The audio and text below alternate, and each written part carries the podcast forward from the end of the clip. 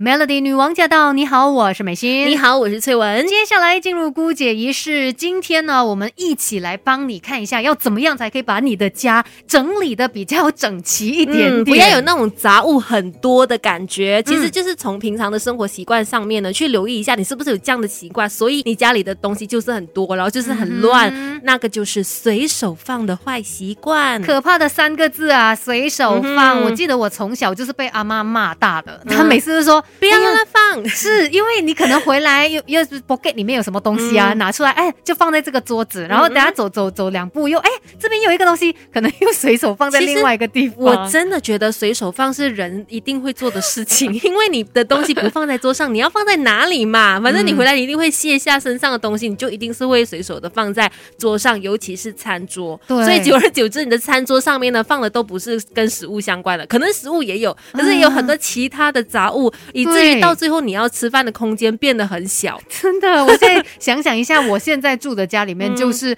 餐桌上面呢有很多食物以外的东西。对呀，可能有一些文具类的，对啊，有时候人家回来，什么钱包又放一下，钥匙也给我放在餐桌上啊，然后就没有人去收的，它就越来越满，越来越满。所以其实我本人也是常常有这样子习惯。然后可是现在呢，自从搬了新家之后，我算是有一点改掉这个坏习惯了。现在我们坚守一个原则，就是东西都不能放在餐桌上。你的家这么美，真的不应该弄乱。就会很气哦，你这样一一眼望过去，我餐桌又其实蛮呃素雅的，对，然后周边都是比较空旷的地方，所以一有一些杂物在上面就很明显。所以现在呢，我们就是有一个呃不成文的规定啦，就是东西只要放在上面呢，一天之内就要清掉。哦，你如果累积第二天、第三天，你就会一个星期、一个月都放在那里。对，所以呢，我们就先来从这个餐桌下手哦，我们让餐桌呢它是保持空无一物的、干干净净的，那也可以让你的家看起来就是更加的整洁，有一些小技巧的，我们等一下再来跟你分享。Melody。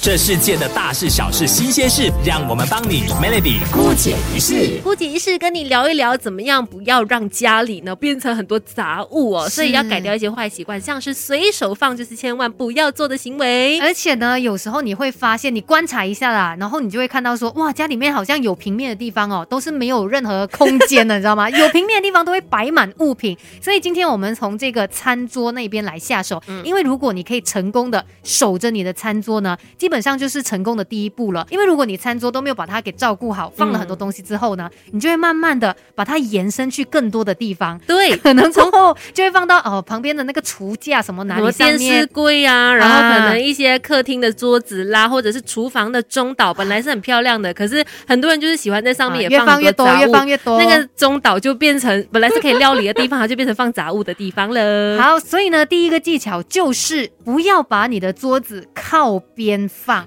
不要靠着墙！天哪，讲到重点呢！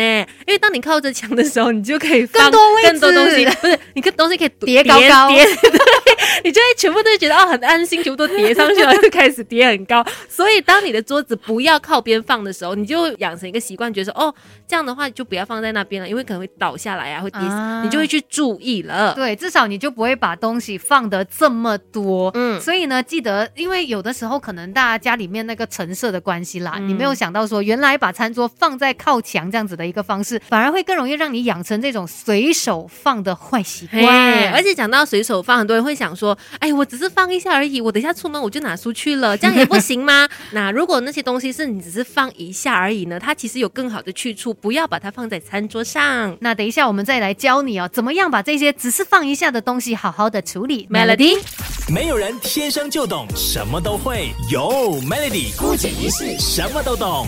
今天姑姐一是要跟你一起来打扫，也不是打扫，整理你的家，尤其是餐桌。你知道很多时候东西放一放，放一放，它就越来越多，你的餐桌就满满的，然后不是食物。然后你吃饭就要去沙发那边吃了，因为没有位，没是应该不会这么夸张吧？有有可能呢，我觉得。那到底这个餐桌究竟怎么样可以让它长期保持一个清空的状态呢？有一些技巧的。刚刚我们提到嘛，很多人喜欢东西放一下而已，就是可能放一下钥匙，放一下什么，可是其实你忘了那个东西就一直在那。那里。那这些嗯只放一下的东西要放哪里好呢？你其实可以在家里面呢准备一个小推车，嗯这个小推车就是可以放一些你日常要用到的东西，可能不是那么的美观，因为就是比较杂乱一点嘛。可是都可以放在推车上面，像是可能一些长辈常常要吃药啊，很多的药物瓶瓶罐罐什么的，然后可能也有一些水杯呀、或者是可能热修啊、热水壶啊，对对对，这些东西呢都可以放在推车上。它的好处是什么？它就是可以让你呢把它藏起来。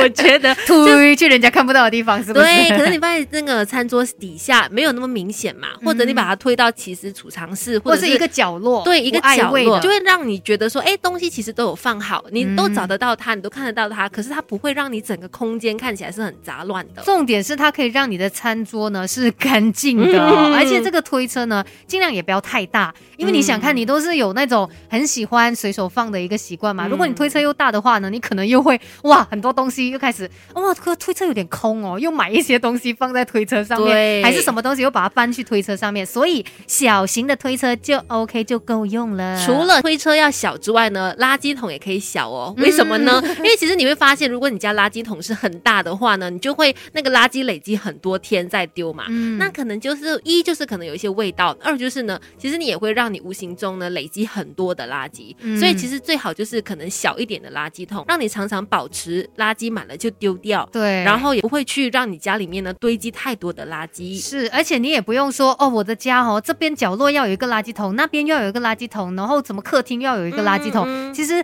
真的不需要这样子，因为可能呢，它也会让你有一种不好的习惯，所以反而你只需要准备一个小一点的垃圾桶，然后呢，尽量的提醒自己频密的去把它维持干净。嗯这样子的话呢，你的家可能也比较容易维持整齐。对呀、要不然你想象一下，你家很多垃圾桶，那你坐在家里不就很像被垃圾围绕嘛？那感觉其实也不太好的。，对，从丢垃圾的方式，其实也可以看出一个人他堆积物品的一个潜意识。所以记得啦，这些小小的技巧呢，就可以帮助你把家里打理的比较干净整齐。嗯，今天的姑姐是就跟你分享到这里，守着 Melody。